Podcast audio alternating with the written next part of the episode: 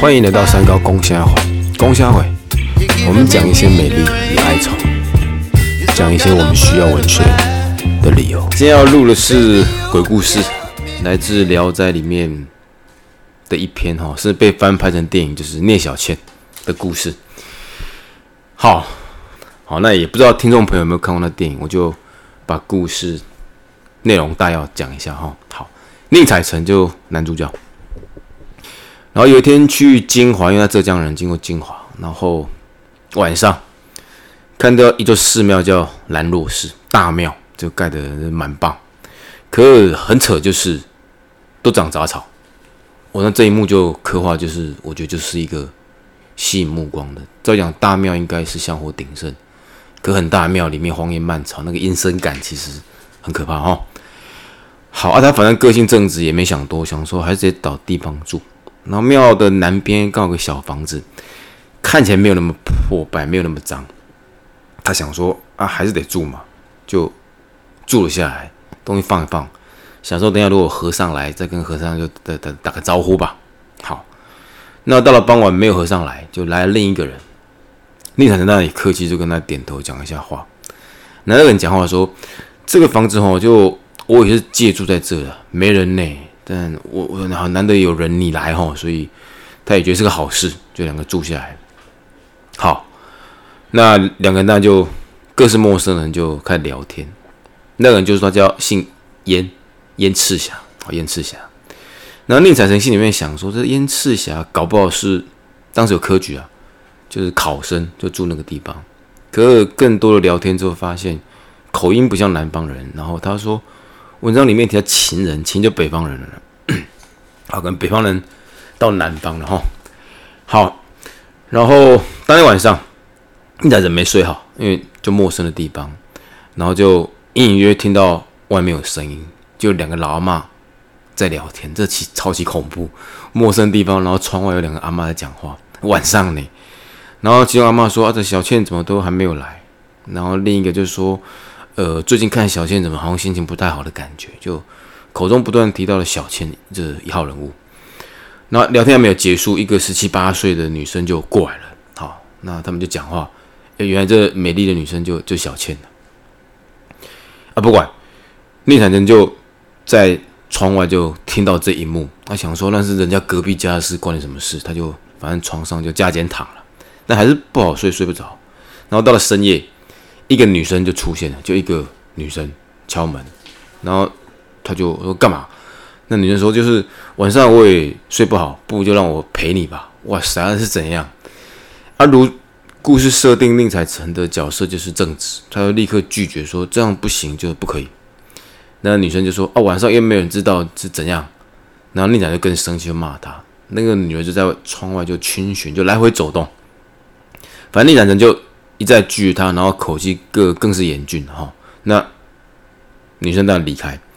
好啊，一段时间回来，这女生就不再色诱他，手上拿一枚黄金。他说：“呃，这个黄金送给你。”那宁采臣就更果决说：“啊，不是我的东西，给我干嘛？就把它丢了。”那女生就分外的惭愧啊，就被拒绝嘛哈，而又离开。好了，晚上的插曲就结束。隔天，隔天有另一个书生来要借住这个地方。一样是就科举的考生了，住在东边的厢房，然后隔天去看他暴毙，就新来这个书生就死掉了，然后验尸仔细发现他的脚底有个小洞，像针去刺他，有细微的血流出来，但也可能也没有法医吧，就反正就死了，只知道脚底板被戳一个洞，然后再过了一晚上，那个书生的仆人也死了，哇塞，那一样就脚底板有个洞。那到了晚上，燕赤霞回来，宁采臣就就就扯啊，然后个西郎嘞，就给他蒙了，就我我说是是鬼啊哈之类的。然后燕赤霞也觉得这会是鬼怪。到了晚上，那女生又来了，就小千玺又来了，啊，又找到宁采臣，好，他跟宁采臣说哈，他说我我来这么这么久哈，没有看到个性就是这么正直如你，所以我就跟你讲实话，我是我叫小倩，十八岁那一年夭折。就死在这里，他葬在这个寺庙旁边。可我灵魂被妖怪所威胁跟控制，所以我只能替那个妖怪就服劳役。然后做这种下流的事情，其实也不是我要的了。好，哦，我今天来跟你讲的意思是，今天寺庙里面没有人投注，然后那个老妖怪那个夜叉十八九是得杀你了，那宁采臣惊起来，啊就怎么办？那个女生说没关系，你跟那个侠客燕赤霞，你们只要在同一个房间，没有人没有人敢，就是鬼不敢动燕赤霞。那宁想问说啊干嘛？他这么大尾，没人敢碰他。他说他是个奇人，反正鬼就不敢接近他。然后宁采问说：“啊，你们干鬼怪的事怎么害人？”他说：“就色诱美。啊，色诱完了，我就拿尖刺他的脚，然后他就会恍惚，然后恍惚，我们家的老妖怪就进来吸他的血。然后如果没有恍惚，就给他钱，黄金。可他不是黄金，是鬼的骨头。若留下来，他就会变鬼，吃你的心肝。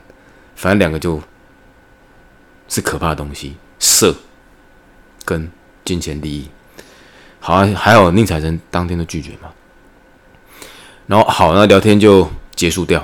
然后临别之际，这聂小倩哭了起来。他说：“我长期这样真的不是办法。然后遇到你就一生的浩然正气。我觉得你可愿意收留我，意思是你收留我的枯骨了，安葬我的枯骨。”也许我就不用在这种地方就轮回当中一再吃受苦嘛，哈，就希望他可以安葬他了，他就可以脱离就妖怪的控制。引力产生个性，那当然答应。然后后他就跟他说啊，在哪？然后附近会有白杨树，如果有乌鸦筑巢，那是啊，就交代他记清楚白杨树就跟乌鸦两个线索。然后当天晚上妖怪没有来，然后隔天那两人想说，哎，张伯来，给那也来，他就超级害怕。然后傍晚就准备酒菜，把燕赤霞留下来，然后还要去燕赤霞的房间跟他一起睡，这我觉得非常好笑。然后燕赤霞不敢，让你神经病了。然后他燕赤霞提的理由是我个性孤僻，你不要那么乱啦，就不要了。然后那两人怕死，给他跪来啊，硬把他的好卧具就棉被什么拿来。哎，燕赤霞是个好汉的，就好也撸不过他嘛，就好了好了，那就就睡了。然后燕赤霞真是个侠客，他。跟他老师讲，他说：“我跟你住这么几天，我知道你也是个大丈夫、好汉，但我有一些苦衷，今日无法跟你讲。好，那我真跟你说，我的行李你不要乱动，碰了对你我都不好。好，那宁晨说：OK，那那晚上就睡。一会儿呢，燕赤霞就打呼打跟雷声一样。深夜，窗外这里有人影，然后他宁晨呢就惊起来，起鸡皮疙瘩，就有人影，他知道是鬼，想说给你。”把他燕赤霞叫起来，还没来得及叫，燕赤霞的行李箱就破了，然后出现一道白光，然后白光整个往那个窗户上就射过去，那忽然那光又消失了，那燕赤霞当然清醒了哈，好，然后两个就开始没聊，那燕赤霞就跟他说，这外面鬼了，胆真大，就是还有我的他，其实他养一口神剑，那个剑可能有剑气。然后闻到妖气就就主动攻击，那宁采臣但很惊奇，因为凡人遇到这种故事，好，那燕赤霞因为事情到这样，他也干脆说，就是把话说清楚啊。他说啊，反正剑都给你看的，讲清楚，反正我就是侠客。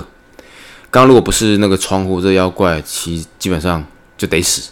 但无论我的剑还是伤到了他，啊，伤到他就妖怪会流血。隔天他们就找血迹啊，真的有血迹诶。顺着血迹在野外这样慢慢找，真找到一棵白杨树，上面也有乌鸦的巢，那就如前几天小倩讲的嘛，哈。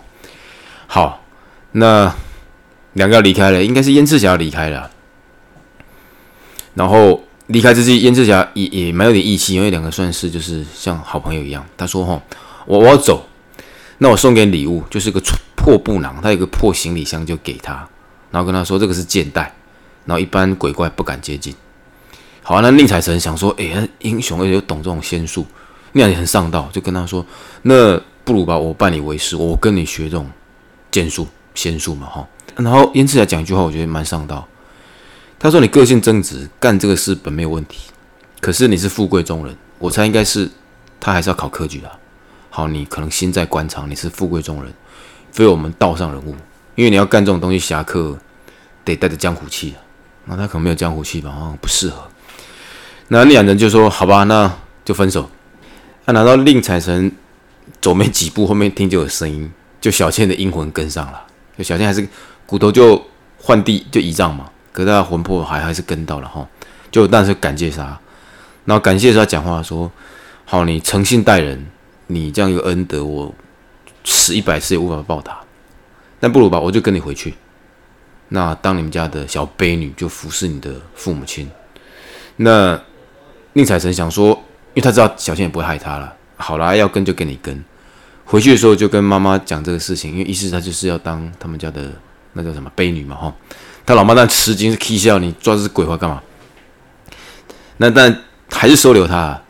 这故事里面提到宁采臣已经娶妻，然后妻子当时就生病，所以他妈就说啊，这个事情就不要跟你老婆讲，因为他已经病了，你还说家里面来了个女鬼，那死掉这还得了？好，那不管。那小倩就入了家门，就等于服务他家。啊，其实对他们家是好事。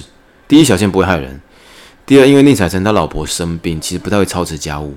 那多了个小婢女，其实可能某种形式方便的。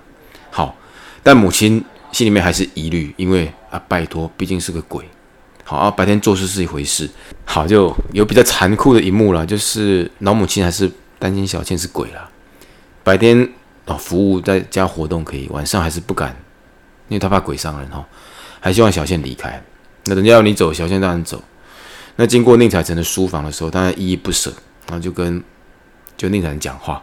那两个讲话，那小倩就说：“呃，我想进房跟你聊天，但我不敢进。”哦，原来就是燕赤霞送给他剑带，就鬼怪会怕那个刚刚说那个剑带嘛。那宁采臣说：“没有，要你等我一下，我把那个剑带就拿到储藏室就拿走，反正就拿到仓库去放了。”那小倩就赶进去哈。那林面中就在书房就聊天，然后小倩就说：“啊，晚上我陪你读书，然后还很正气读佛经。”好，那宁采臣因为他心里也没有邪念，就啊，其实男女本不该在同一个晚上嘛哈，在同一个书房，但好就他正派，啊想要你读佛经，那就给你读。那读到很晚了，还还不离开，然后宁采臣想要不对就按嘛，然后就又是又是一样就。督促他要离开，那小倩就哭了起来，就哀伤了哈。他说：“好，那晚上这样，我一个人又要回到我的坟墓当中。那你人讲话，这里又没有别的床，就算有床，也不应该让你睡在同一个房间。就还是拒绝。那小倩就皱眉头，但就也只能离开。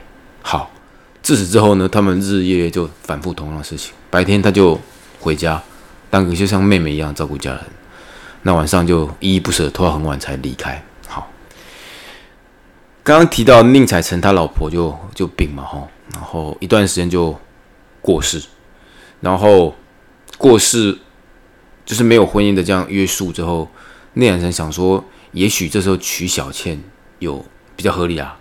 那想要还是问妈妈，妈妈就 OK，因为妈妈觉得就是他帮忙家务这也是好事，而且一段时间来也没有害人之意。那可还是还是担心他会是个鬼的问题。可是小倩就说：“我接近生人，接近人气已经很久了，基本上对生人是无害的了。好，那就结婚，就真结婚了。啊，就人鬼结婚。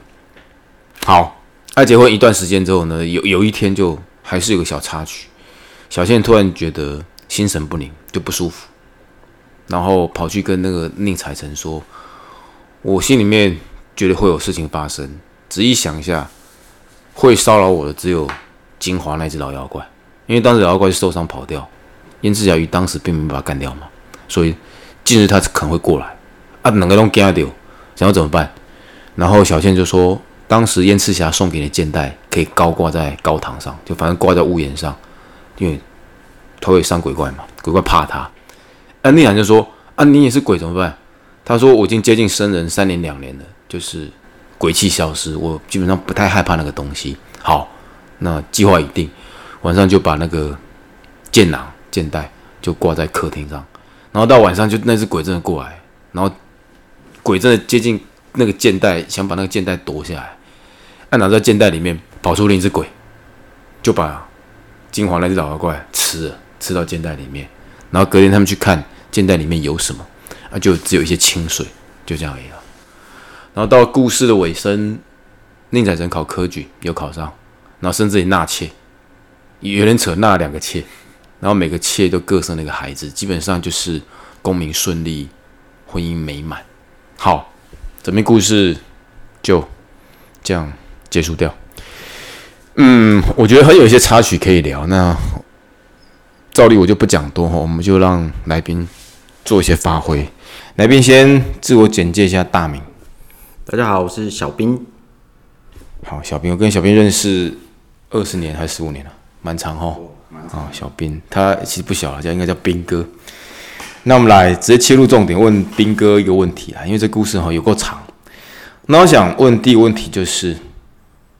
我们把这故事做浓缩成一个场景，或成一个气味，或如何的，就是瞬间，你觉得故事让你看到什么？嗯，我觉得这故事呢，就让我看到，我觉得作者是想要探讨善与恶，还有人在面对诱惑的时候，你会有什么这样的表现？我觉得作者就是要把呃色跟力，把它。形容成一个被动的存在，因为像聂小倩，她她是一个色跟力的存在，但是她是被姥姥驱使的，所以其实，嗯，其实想想我们生活中，我们的所有的诱惑其实都是，他不会主动去要求你来获得它，他不会一直一直一直一直逼你，那通常都是人类的欲望，我觉得又回到人的欲望，人的欲望总是就是。很容易会很强大的占据整个人性，然后让你去夺取这些色跟利，对，然后相对起来讲，色跟利其实它真的是蛮弱势的一个存在，对，还蛮好一个答案呢。这是我今天听到一个最令人激赏的一段对话，作者透过有张力的戏剧描写去呈现，其实。野蛮跟可怕的是你的心，而不是那些妖怪，也不是那些色跟力，你的心魔才是你自己要收服的。我觉得哇，这蛮好个答案哦。啊你怎么会想到？你当时是怎么想的？我是我的意思是我可能会想不出来这样的答案呢。嗯，可能我书读的多了。好，那聊个插曲啊，色跟力，你觉得哪一种比较难？拒绝，我觉得是利耶，因为我觉得当你有利的时候，你要色是没有问题的，所以我觉得你你很难去拒绝一个利的诱惑，而且利，当你获得利的时候，你想干嘛都可以啊，对吧？聪明，所以你是用资本论，没错，对，有一对资本社会里面，你有了钱，那色固然是小事。那顺着问题再问。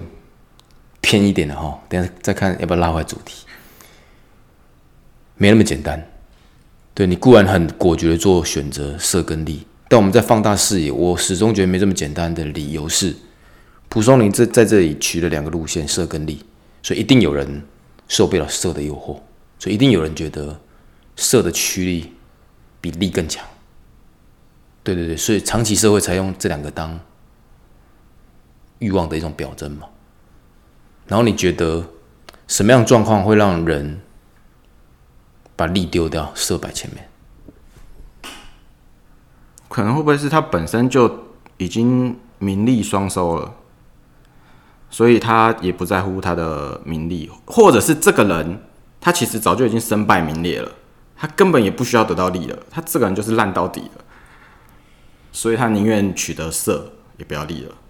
所以答案是两种极端，一种是太有钱的人他不需要钱，一种是不把钱当钱，他反正就烂了，就选色。没错。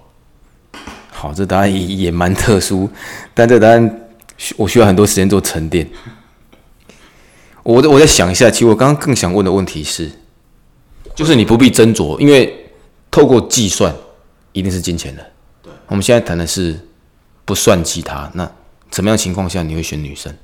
可以说是一个生理需求吗？像，嗯，我觉得所有的物种，不不管是人类，即便昆虫，他们也是有生理需求的。就是他们其实，我就出出生来就是得，嗯，就是有一种繁衍后代的使命。我觉得这是自己本物种的本能。那，嗯，我觉得也如果没有一些什么约束的话，当然是不会，一定是不会刻意去拒绝的吧？就是顺从自己的内心的渴望。对，对。那，等等等等，这样我我可以帮你做总结，所以你刚刚点到点，我我可以瞬间就取得一个认同，就是因为那是人的本能，繁殖。对，你不可能去抵抗繁殖的欲望，这也对，因为人类的身体或人类脑袋如果没有这个机制，没有把繁衍的需求在某些时间调到最高，甚至高于一切的时候，这个物种往下会有问题。因为这物物种如果天生理性去算计，他觉得繁殖很累，繁殖很危险，繁殖就很危险。动物繁殖是他们要跳舞，他们要发出声音，基本上暴露自己会死人的。嗯，对。可他们是甘愿死，还是义无反顾的做这个事情？那其实人类的本质也是动物，也许我们的灵魂当中就有那一股驱力，会让我们不顾生死，不顾利益做这种事。只是那可能写在 DNA 里面的一个密码，太难解。今天也不让你解，因为反正你看起来不像达文西。好啦，那我们往下问来，所以我们问最后一个我觉得最难理性的问题，就是燕赤霞，他是个懂法术的侠客。好，就乡野传奇有时候比鬼怪故事更引起我们类似我们男生的兴趣嘛。好，就哇侠客，我始终愿意相信这种人存在。你觉得呢？我相信这种人，呃，我也想相信这种人存在，可是我不觉得这种人存在。嗯，可是可能会有被动的存在，就是我觉得套用到现今的话，我觉得像这种人就有点类似像现在警察，呃，打击犯罪嘛，啊，或者是军人保家卫国嘛，这种正气凛然的职业。可是我觉得这种都是职业，不是他本身就是想，就是本身在做这件事情。对，那嗯，我觉得。现在，嗯，这种大意的人，我觉得很少哎。我觉得我在路上看到的，顶多就扶老奶奶过马路这种小情小义，我就很少看到这种很那种侠客的存在。因为大，可是我就觉得大家都是很向往这种侠客。但是我觉得，我觉得人其实，我个人啊，我个人会觉得人其实蛮自私的。嗯你说真的那种大爱什么存在的，我觉得很少吧。对啊，好，但是兵哥觉得侠客可能现在社会不存在。我刚刚顺他的话去补充，然后也不是补充，就表达我的看法。现在侠客比较难存在的理由是，主要是法治社会，就法治，你就报警什么的，也不太会希望你私下解决问题，因为侠客基本上是靠自己的私下解决问题嘛，好像很可能会违法。那谈我自己的就观察了，我觉得侠客精神永远在。就扶助弱势，在我们内心还是有了。就某些场景，我们还是会觉得弱势被欺负的时候，我们会抓狂。侠义精神存在，甚至侠义精神永存。但侠客到底存不存在？就我的看法，我觉得侠客存在，存在文学的渲染。你看聊天钉，我觉得日剧时代一定有会去愿意去扶助弱势的，但真的这样武艺。也许实际社会没有，可是存在口耳相传的描述当中，他会加点油，添一点醋，就好比现在好，比如说很好的警察或很好的法医，很好的什么，我们用真实角度看待那都是理性跟科学，可是你可以想象一百五十年之后，如果他被渲染了，可能就会带一些传奇色彩，我觉得有可能的。像我们看以前有什么满清什么大内高手。我就不信他是能多高，你抓一个什么气功高手跟现在 MMA 选手打一下，我肯定我猜肯定被打扁。但他有没有存在，就是要看什么角度，在脑海跟口传文学世界里面，它存在吗？好，那就 就这样吧，哈。侠义精神还在的，好像侠客可能存在你我的嘴巴。来造句，你有帮我们造什么样的句子？嗯，我是造人们总是。嗯，人们总是看不清未来，却依旧选择执意疯狂。看不清未来，却执意疯狂。啊，废话，看得清就不会疯狂啦。哎，哎、不是啊，你说嗯、你就是你看不清，你才会想说再谨慎一点啊，是不是啊？但是可是应该是会要这样谨慎一点，可是但是就是我们还是会疯狂的去做我们就是未知的事情啊。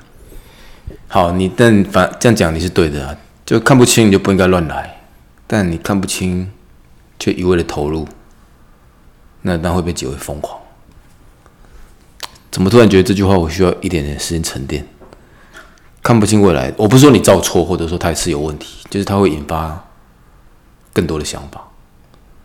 你你再把你句子念一次。人们总是看不清未来，却依旧选择执意疯狂。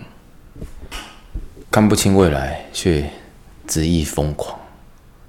好，可能跟我最近读的书有关。我最近在读那种就西方的启蒙时代，然后启蒙时代后面有紧接着浪漫主义，所以你刚刚那句话可能跟浪漫主义的一些描述会有关系。你再念一次。人们总是看不清未来，却依旧选择执意疯狂。我我然后我最近读的书就做就突然想到分享，有时候看得清楚未来，也会引发另一种疯狂。我讲我最近读到的哈，就是他们启蒙了，他们工业革命了，他们有能力看清未来了，就更多的知识嘛，摆脱了过往的宗教或者迷信，好，就是有能力看清未来。可是他们走入另一种功利主义，走入另一种机器迷失。迷失了本心就不再谈人跟人真诚的互动，就一切理性跟科学，但就是理性跟科学，就变成只讲数字。对，那是很那是完全不疯狂啊，那是完全对啊，那是完全科学。但我会觉得那是另一种疯狂，因为你失去了另一种人的本质。人的本质有一种是实际的，有一种是虚幻的，就是情感、情绪、哲学或者宗教存在脑袋里面的东西。所以太强调知道，好像也是会也是另一种问题哦。所以说，人类的宿命或者说最好的命运安排，就是在一知半解当中，我们逐步摸索，同时了解，同时对未来保持一个想象跟尊敬。我们觉得我像正言法师。好啦，我最近读书读些比较好，我觉得沉重一点，但接下来唱歌，你。来，你讲。我在唱了吗？歌名跟啊，歌名嘛，这是李刚林的《祈祷》。对，歌星我怎么不是很熟？他他好像不是台湾的嘛？他比较早期的啦。嗯嗯，来喽。无能为力祈祷着再次将你拥入怀中，手指冰冷的温度。无情命运任性的捉弄，无能为力祈祷着你能感觉我的温柔，用尽力气狠狠的把你看够，舍不得放手，爱不够。好优美的歌声，那你讲其中一个理由或其中一句歌词，就是。你今天要分享这一首歌的理由，或者是内文？嗯，我选择这首歌是从聂小倩的角度出发的，因为这故事，嗯，我们刚好像没有提到，就是故事的后半段是聂小倩跟宁采臣的爱情嘛。嗯，那这是一段人鬼殊途的爱情。嗯，然后这首歌就是在讲这个无能为力的爱情，就是他渴望这个爱情，可是他又很无能为力，人性啦，这最终我还是回到人性，他两个还是彼此相爱嘛。好，那又无可奈何哈。所以有时候你看，我们对宁就采就男主角好了，宁采臣，他对欲望了可以这么断然的拒绝，可是他面对爱情，他也很难拒绝，因为他当然很大义凛然的拒绝过小倩很多次，可他始终没有完全的放弃她。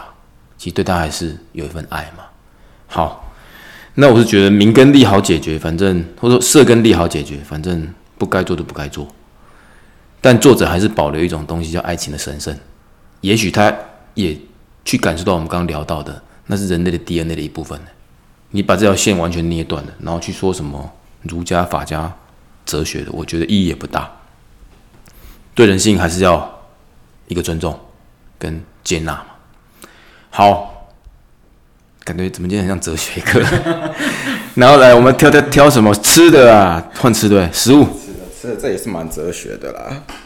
我选的是河豚生鱼片。哎，等下，我现在我没有吃过，你有吃过吗？没有啊，我就是没吃过。你说我也不懂它的美味，但是我是觉得，我觉得又回到那个作品本身啦，就是我觉得这个河豚啊，你要吃它之前，你必须要小心的处理，因为你当没有处理好之后，你就你就就完了嘛，是不是？啊，但是人类啊，又是很想吃它，虽然我没吃过，我不懂啊。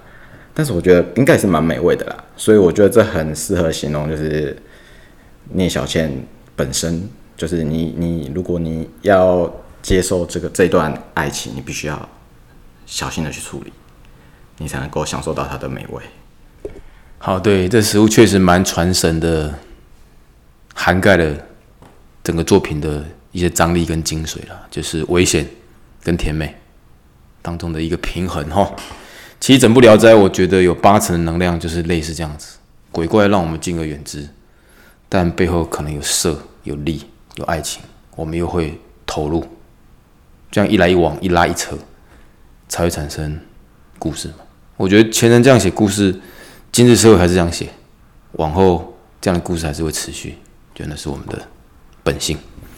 好，我觉得今天节目录的非常开心，这这个效果我觉得蛮充实。感谢斌哥这样千约万约，总算约到斌哥哈。来来，跟听众朋友说再会，大家拜拜，好，再见。